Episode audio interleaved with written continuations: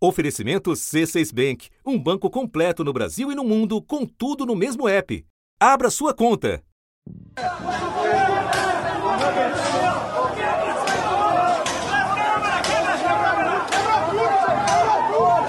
Por volta das três horas da tarde, apoiadores radicais do ex-presidente Jair Bolsonaro começaram a invadir a parte externa do Congresso Nacional pouco mais de uma hora do início dessa invasão e as três sedes dos poderes em Brasília estão tomadas por esses manifestantes radicais.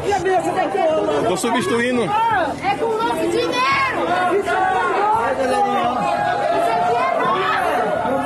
Esse aqui é um ladrão. Espia aí, ó. Espia aí onde é que nós está. Espia aí exatos dois anos, dois dias depois daqueles vergonhosos acontecimentos no coração dos, da cena política dos Estados Unidos, quando uma turba invadiu o Capitólio. Aqui foi atacado o Congresso, mas também é, a presidência da República, Era como se fosse um ataque simultâneo ao Capitólio, à Casa Branca e também à Suprema Corte, já que aqui em Brasília o prédio do Supremo Tribunal Federal também foi alvo desses é, vândalos, desses terroristas.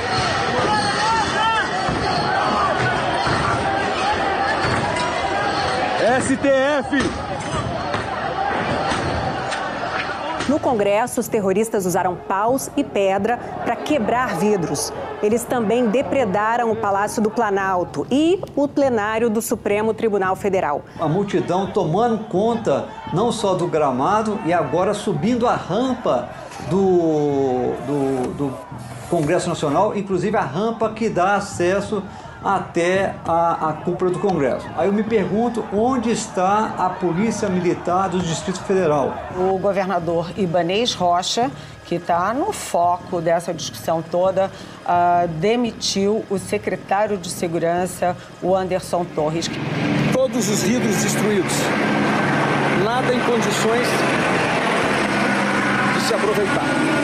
Aqui o pessoal saindo armado, a polícia chegou, mas chegou tarde demais, como a gente sabe.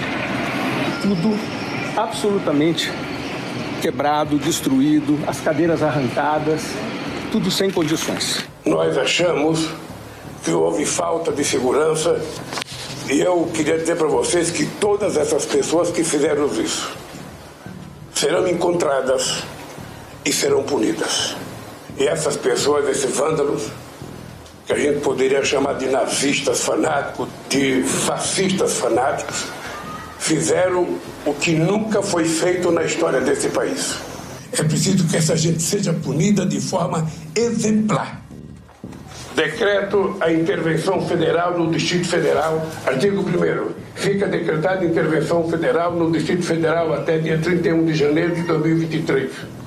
A intervenção de que se trata o CAP se limita à área de segurança pública, conforme o disposto no artigo 117-A da Lei Orgânica do Distrito Federal. Só depois das 5 da tarde, duas horas após as invasões, a tropa de choque da Polícia Militar conseguiu desocupar o Palácio do Planalto e empurrar os vândalos para longe do prédio. No mesmo momento, policiais judiciais, com a ajuda da PM, também expulsaram do Supremo os bolsonaristas radicais. Foi assim que os policiais também liberaram a sede da Câmara e do Senado. Nós temos aproximadamente 200 pessoas presas em flagrante, e as prisões em flagrante continuam. A gente continua em frente ao complexo da Polícia Civil, onde cerca de 300 presos envolvidos nos atos antidemocráticos, golpistas e atos de vandalismo foram encaminhados. Os presos vão responder, entre outros crimes, por tentar depor, por meio de violência ou grave ameaça, governo legitimamente constituído. Da redação do G1, eu sou Natuzaneri e o assunto hoje é o atentado de golpistas bolsonaristas contra o Estado Democrático de Direito. Uma semana depois da posse de Luiz Inácio Lula da Silva, grupos de terroristas vestidos de verde e amarelo, enrolados na bandeira nacional, invadiram e depredaram as sedes dos três poderes da República, num ato de violência sem precedentes na história brasileira. Diante da omissão da polícia local, o governo Lula decretou intervenção federal na segurança do Distrito Federal. Autoridades nacionais e internacionais condenaram os atos criminosos na capital federal, enquanto a Procuradoria-Geral da República, indicada pelo ex-presidente Jair Bolsonaro, permaneceu em silêncio por muito tempo durante o domingo. Neste episódio, eu converso com Miriam Leitão, jornalista da TV Globo, Globo News, Jornal o Globo e Rádio CBN. Segunda-feira, 9 de janeiro.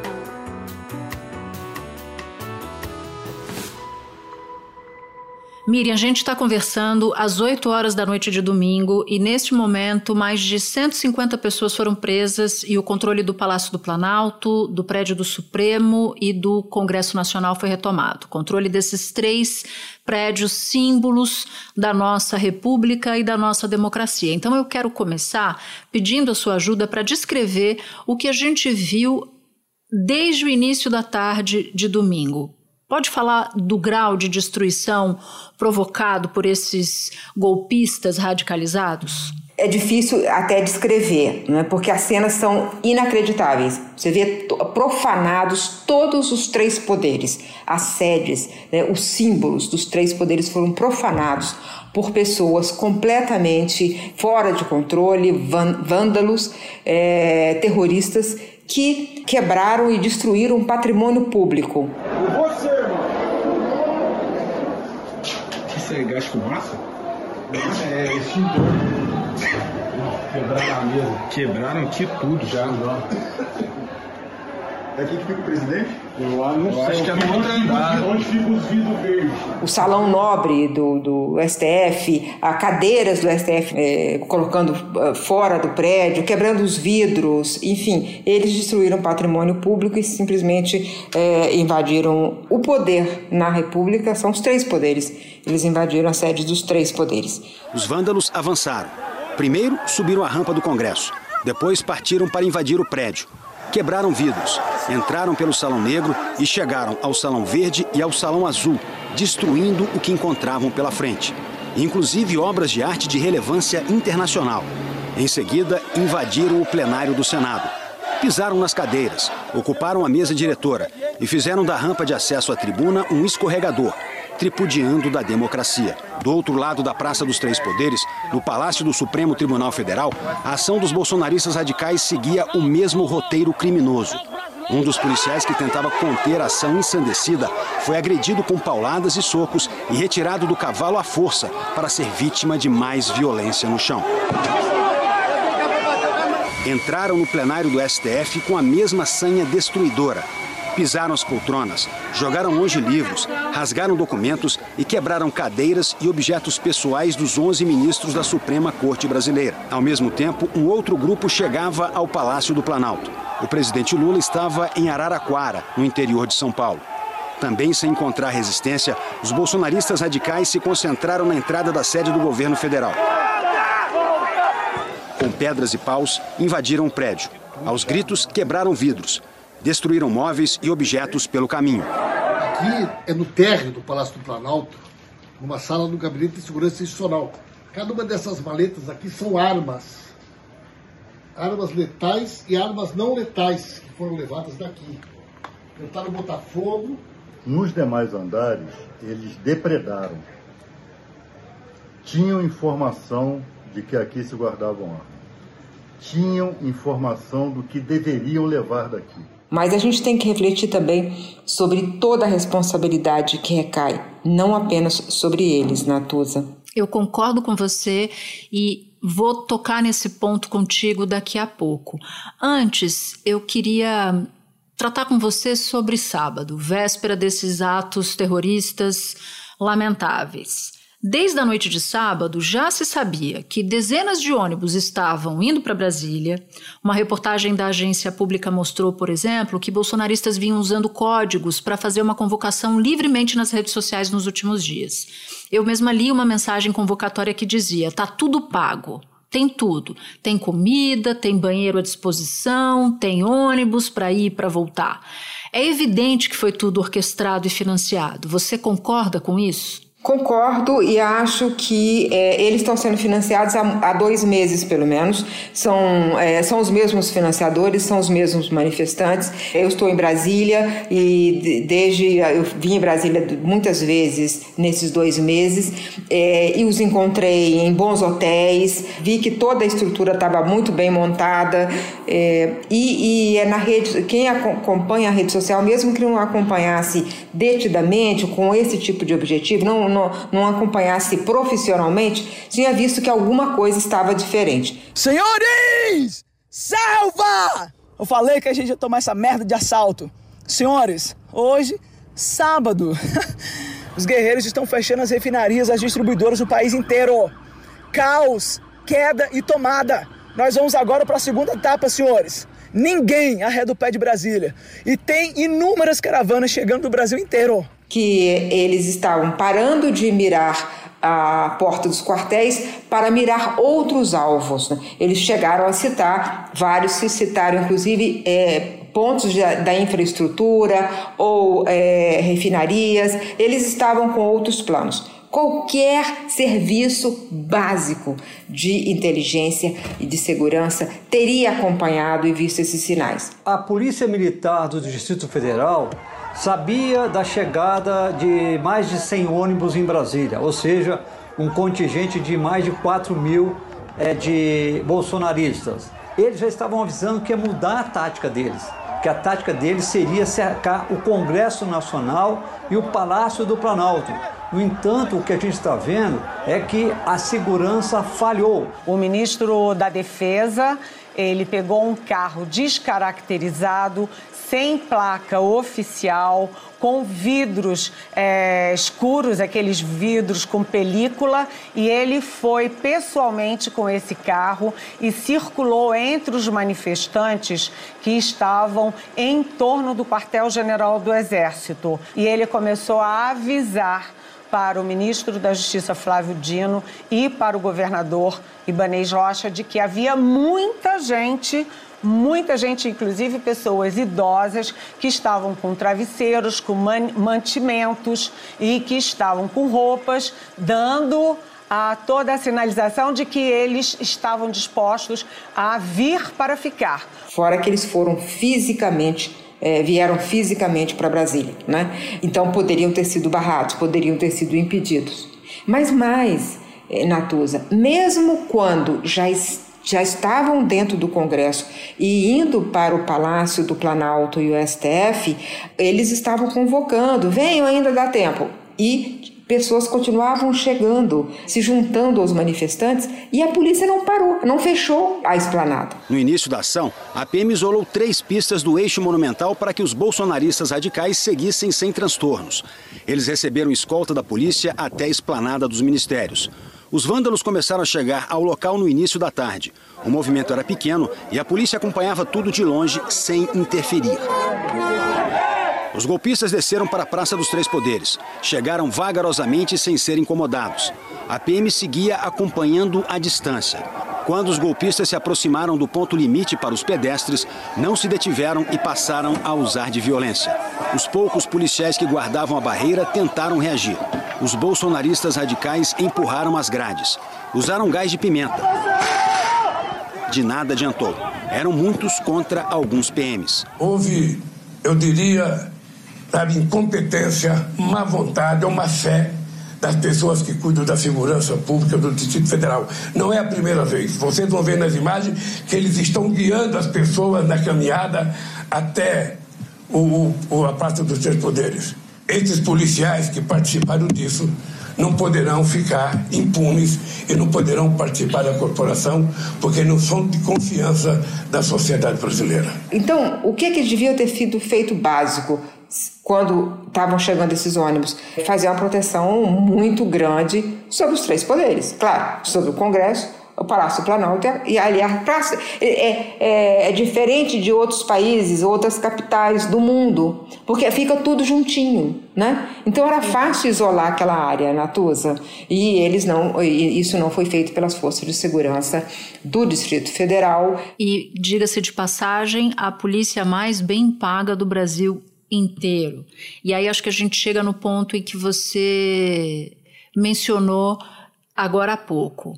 O fato de ter sido tudo anunciado antes de já se saber o que iria acontecer, aliás, não é nem nos últimos dias, né? Nos últimos quatro anos. Né? Neste ano que passou de 2022, já se falava, já se cantava, Mira, em prosa e verso, que eles teriam, eles tentariam fazer um ato golpista tentando mimetizar a invasão do Capitólio nos Estados Unidos.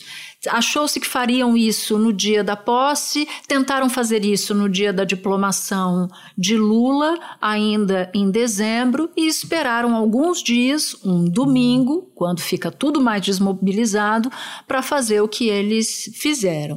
Mas eu queria tratar especificamente da omissão do governo do Distrito Federal, porque essa me parece uma das piores. Importante a gente lembrar que não é uma novidade, tanto que no dia da diplomação, dia 12 de dezembro, aconteceu o que aconteceu: atos de depredação, de vandalismo, de terrorismo no Distrito Federal. São grupos de vândalos que estão acampados no QG do Exército há mais de 40 dias. Vândalos seguiram pela área central de Brasília. Fizeram barricadas com pedras e galhos de árvores interrompendo o trânsito. Soltaram rojões na frente do prédio da PF uma viatura da PM apareceu e passou direto. Na via que dá acesso à esplanada dos ministérios, um ônibus foi incendiado. Esse grupo de bolsonaristas, apoiadores do presidente Jair Bolsonaro, tentou invadir a sede da Polícia Federal pela garagem. E eu queria entender como você acha que a gente deve classificar a inação do governador Ibanez Rocha e do então secretário de Segurança, que foi hoje exonerado, no momento em que a gente fala, aconteceu algumas horas atrás, Anderson Torres, que foi ministro da Justiça de Bolsonaro e que estava nos Estados Unidos e que, segundo foi noticiado, teria ido encontrar o presidente Bolsonaro. Tudo muito esquisito nessa história, né? Pratica-se crime por ação ou omissão. No caso, foi por omissão. É, tanto do governador quanto do ex-ministro Anderson Torres. Anderson Torres é, que era secretário de Segurança do Distrito Federal, virou ministro da Justiça do Jair Bolsonaro, ele que é funcionário, ele é concursado da Polícia Federal e agora, saindo do governo, acabando o governo Bolsonaro, ele estava de volta à Secretaria de Segurança do Distrito Federal. Ele, durante todo o período que ele foi ministro, ele deixou claro que ele estava, além de ser de, das suas funções de ministro de Estado, ele era um bolsonarista militante. O governador escolhe esse, essa pessoa para voltar para o cargo. Evidentemente que um grau de tensão que estava em Brasília com as manifestações e o crescimento desse movimento é, golpista mostrava que ele não poderia ter escolhido. Ele tinha que escolher alguém que fosse de confiança, que fosse uma pessoa que fosse exercer com é, profissionalismo seu cargo sem misturar com quaisquer opções ideológicas. Mas o governador assintosamente escolheu Anderson Torres. Quero me dirigir aqui, primeiramente, ao presidente Luiz Inácio Lula da Silva para pedir desculpas pelo que aconteceu hoje na nossa cidade. O que aconteceu hoje na nossa cidade foi simplesmente inaceitável. São verdadeiros vândalos, verdadeiros terroristas que terão de mim todo o efetivo combate para que sejam punidos. É isso que nós queremos. O ministro Alexandre de Moraes determinou que o governador do Distrito Federal, Ibanez Rocha, seja afastado do cargo por 90 dias. O ministro Alexandre de Moraes também determinou a desocupação em 24 horas de todas as vias públicas, prédios públicos estaduais e federais em todo o território nacional. O ministro ainda determina a apreensão e bloqueio de todos os ônibus identificados pela Polícia Federal que trouxeram os terroristas aqui para o DF para esses ataques durante esse domingo. Os proprietários desses ônibus devem ser identificados e ouvidos em 48 horas apresentando a relação e identificação de todos os passageiros. A Polícia do Distrito Federal já deu várias demonstrações antes de conivência com os atos anteriores. Demorou muito a agir, demorou muito a pedir prisão, as pessoas já tinham fugido. Então, essa bolsonarização dos órgãos de segurança estava é, muito claro aqui em Brasília. E não só é a polícia mais bem paga, é a polícia bem, mais bem paga e paga pelos cofres federais. Exatamente porque aqui tem a sede dos três poderes e tem todo o corpo diplomático. Então, aqui a segurança tem que ser muito mais cuidadosa. Uhum. Mas, Natuza, é, a, a lista de, de responsabilidades é maior. Concordo. Ela começa com o ex-presidente Jair Bolsonaro, que durante quatro anos construiu esse cenário. Com seu golpismo insistente, diário, declarado e que ele jamais foi punido. Vocês sabem que o povo está conosco, as Forças Armadas ao lado da lei, da ordem, vão tocar o barco. Peço a Deus que não temos problema essa semana, porque chegamos no limite, não tem mais conversa. Eu fui do tempo que decisão do Supremo não se discute, se cumpre. Eu fui desse tempo, não sou mais. Os atuais movimentos populares são fruto de indignação e sentimento de injustiça de como se deu o processo eleitoral. Quantas vezes eu disse, ao longo desses quatro anos, que temos algo mais importante que a própria vida, que é a nossa liberdade. Nós estamos lutando o que, que ele falou para vocês ele agora há pouco? Ele falou no, no, que para ele não desistir do Brasil, ele falou que não vai desistir, que o melhor está por vir. Que o melhor está por vir. O Brasil está pronto para dar um salto. E o que dar. aconteceu? Aconteceu. Como roubados. A gente nada está perdido. E como é que ele poderia ter sido punido? Com um processo de impeachment no, no, na Câmara dos Deputados ou com uma ação do Augusto Aras? E o que fez Augusto Aras, recentemente, em novembro, já no auge dessa, dessa tensão, ele dissolveu todos os grupos que combatiam os atos antidemocráticos. O que reforça essa ideia de uma certa orquestração, né? seja por ato, seja por omissão. E aí eu queria entrar na discussão do decreto assinado pelo presidente Lula, porque o governo cogitou várias respostas e o que saiu ao final foi uma intervenção na segurança do Distrito Federal. Eu queria te pedir para você nos explicar o que, que isso significa na prática e nos dizer que leitura você faz dessa saída. Eu acho que ele tomou uma decisão moderada. Ele quis primeiro é, fez uma intervenção não no Distrito Federal, mas na área de segurança. É uma é uma intervenção localizada. É no Distrito Federal, mas restrita à área de segurança. É importante que ele colocou civil e não militar, como acontece em todas as outras, aconteceu em, em outras intervenções, como no Rio de Janeiro, por exemplo. Fez por um período curto. O objetivo da intervenção é por termo a grave comprometimento da ordem pública do Estado no Distrito Federal, marcada por atos de violência e invasão de prédios públicos. Artigo 2 Fica nomeado para o cargo do interventor Ricardo Garcia Capelli, que é o secretário executivo do Ministério da Justiça. A segurança pública, a Secretaria de Segurança Pública, não responde mais ao governador passa a responder ao presidente da República, ao ministro da Justiça e, em última instância, ao presidente da República. Qual que é o efeito colateral que se tem quando você tem uma intervenção federal? Você não pode mexer na Constituição. Então, como esse decreto está valendo até o 31 de janeiro, essa intervenção na polícia do DF, do Distrito Federal, até 31 de janeiro, até lá, não pode ter aprovações de PEC, por exemplo, que são as propostas que alteram a Constituição. Isso não significa que para por aí, ele pode tomar outras decisões mais adiante. Mas é preciso discutir mais profundamente tudo o que aconteceu no Brasil, porque é, é preciso punir quem está financiando todo esse movimento golpista, que vem de muito tempo antes, mas que se acentuou a partir da derrota de Jair Bolsonaro. E pode ficar certo que isso não se repetirá e nós vamos tentar descobrir quem financiou isso quem pagou os ônibus, quem pagava estadia, quem pagava churrasco todo dia. E essa gente toda vai pagar. Espera um pouco que eu já volto para retomar a minha conversa. Com o C6 Bank, você está no topo da experiência que um banco pode te oferecer.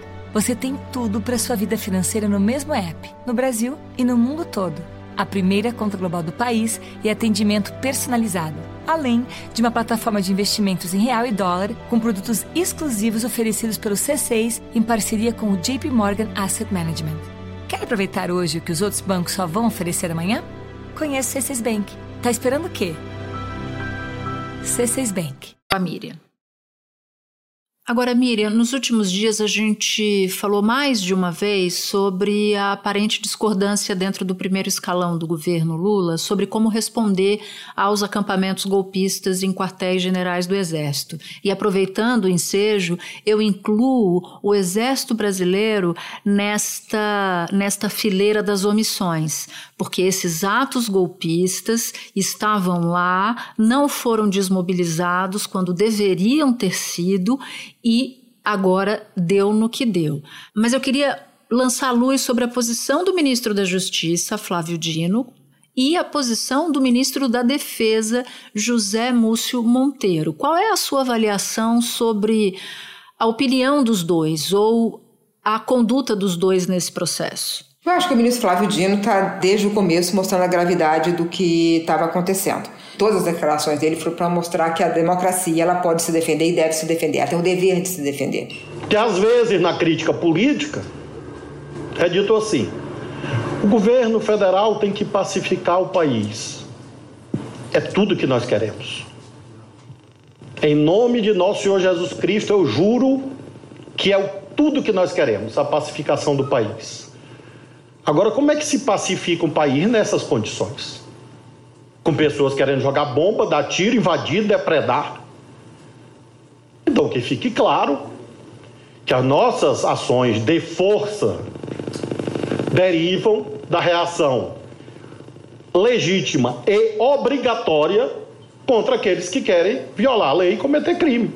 Agora, o ministro José Múcio disse logo depois da posse, é, ele fez uma o que a gente chama de passar pano. Né? Ele passou o pano geral nos manifestantes. Ele disse primeiro o seguinte: ah, esses movimentos devem se esvair, ou seja, ele avaliou erradamente o movimento. Aquelas manifestações dos acampamentos, eu, eu falo assim com muita autoridade, porque eu tenho parentes lá de Recife, tem alguns amigos aqui, é uma manifestação da democracia. E disse que os extremistas, aquele caso da, da bomba eh, no aeroporto, eh, são casos isolados, que a manifestação era pacífica. Ou seja, o ministro da Defesa, José Múcio, faz uma avaliação totalmente equivocada e faz uma, uma interpretação absolutamente generosa com manifestantes que se transformam em terroristas e vândalos. Vândalos dos símbolos do poder. Então, o ministro José Moço deve ter que, no mínimo, vir a público para dizer: olha, eu estava errado, eles não são o que eu achava que eram. A gente tem que entender que nem todos os adversários são inimigos, a gente tem até inimigos corregionários. Eu acho que aquilo, com um pouquinho, aquilo vai se vai ir, vai chegar para o lugar que todos nós queremos. Nós temos um conflito no país e é um conflito, de um lado, tem pessoas querendo o golpe, querendo é, desrespeito à Constituição, querendo um período autoritário. Do outro lado, tem democratas. Não há possibilidade de conciliar esses dois grupos. Você tem que ficar com a democracia, ponto. Ponto. Uhum. As Forças Armadas, o que, que elas fizeram nos últimos dias? Fizeram todo tipo de, de é, sinal ofensivo ao novo poder civil. Né? É o comandante do exército que, que sai antes, é o comandante da marinha que, que sai antes, é o comandante da aeronáutica que saiu depois, mas não apareceu na posse. As Forças Armadas vivem dos seus símbolos, dos seus rituais. Né? e da disciplina e da hierarquia. Né? Eles ferem, quando eles, quando eles fazem esse tipo de movimento, não é banal. Não adianta o ministro José Múcio dizer que, ah, não, é assim mesmo. Não, não é não. Eles estão querendo dizer, querendo dizer que tem um grupo dentro das Forças Armadas que está simplesmente inconformado com o resultado das eleições. E isso significa o quê? Golpismo. Isso é golpismo. Então, eles precisam, as Forças Armadas precisam ser enquadradas. Então, é, as Forças Armadas estão demonstrando uma, uma rebeldia que não podem ter. Eles não podem ter. Eles têm que se, se limitar ao seu papel institucional. Agora eu queria jogar um pouco de luz sobre Augusto Aras. Enquanto a gente falava, enquanto a gente fala aqui, a Procuradoria-Geral da República soltou uma nota dizendo que Augusto Aras monitora e acompanha com preocupação os atos de vandalismo a edifícios públicos. É bom que se diga o seguinte: não são atos apenas de vandalismo contra prédios e edifícios públicos. São atos de vandalismo e de terrorismo contra a democracia, contra a ordem constitucional. Mas aí diz essa nota que entre as providências tomadas, a gente já está falando, já são 8h23, estes atos ocorreram às 15 horas da tarde, só agora ele está se manifestando, dizendo que vai pedir a abertura, determinou a abertura de uma investigação para apurar criminalmente o que aconteceu. Veio muito tarde e só depois de cobranças que nós fizemos ao longo do, do, do, das últimas horas pedindo para que ele se manifestasse. Eu queria que você avaliasse, Miriam, o papel de Aras nesses anos todos e, sobretudo, com esse desfecho. Nesses anos todos, ele foi sempre muito conivente com todos os crimes praticados por Bolsonaro. Bolsonaro praticou crimes seriais. Então, é, essa reação tardia dele é só para inglês ver. A gente tem que separar o que, que é declaração de gente que está querendo se blindar nesse momento. Ibanez Rocha fez uma declaração para se blindar. Augusto Aras está fazendo essa declaração para se blindar mas nós sabemos, acompanhamos os fatos e vimos o quanto ele foi leniente, o Procurador-Geral da República. E Miriam, para terminar, o que, que a gente deve prestar atenção, no que, que a gente deve prestar atenção a partir de agora? No que, que você vai ficar de olho na segunda-feira pela manhã, nesta segunda-feira? A gente está falando aqui que foi orquestrado, então nós temos que saber quem organizou, quem financiou, é, aquela informação que você ouviu, vai lá que está tudo pago, quem é que está pagando. Se as autoridades não encontrarem os, os responsáveis por financiar esses atos, é, nós vamos ter outros episódios. Né?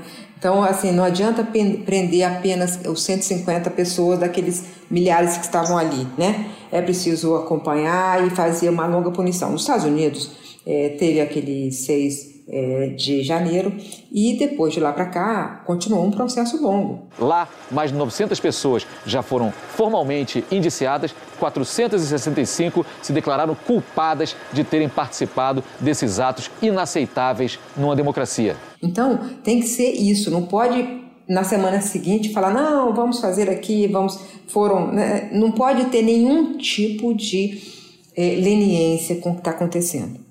Isso é muito grave. Os vândalos rasgaram essa obra de Di Cavalcante que estava exposta em um dos salões do Palácio do Planalto.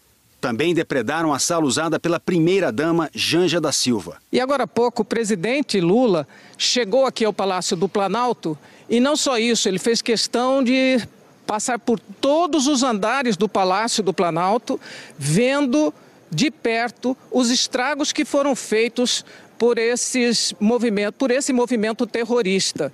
E só porque você citou os Estados Unidos, congressistas políticos americanos defendendo que Bolsonaro saia dos Estados Unidos ou por meio de extradição, que foi uma expressão usada por um congressista. Well, Bolsonaro eh, was an authoritarian leader and I stand with the democratically elected leadership in Brazil.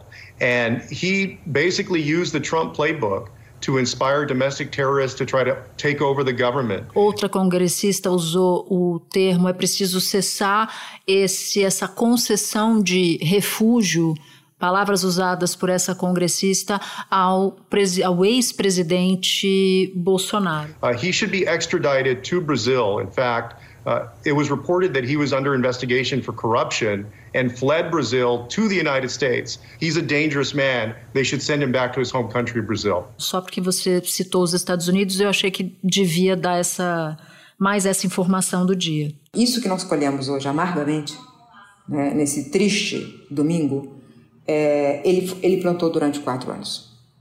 Então isso tem que ficar, isso, ele tem que ser responsabilizado por isso. Miriam, minha amiga, que honra ter você aqui, sobretudo num dia como hoje, triste como nós tivemos hoje, mas tão necessária a sua presença aqui no assunto. Eu te agradeço demais e mando um beijo bem grande para você. Natuza, é sempre um prazer, tá? Me chame quando precisar, tô aqui. Este foi o assunto, podcast diário disponível no G1, no Globoplay ou na sua plataforma de áudio preferida. Vale a pena seguir o podcast na Amazon ou no Spotify, assinar no Apple Podcasts, se inscrever no Google Podcasts ou no Castbox e favoritar na Deezer. Assim, você recebe uma notificação sempre que tiver um novo episódio. Eu sou Natuzaneri e fico por aqui. Até o próximo assunto.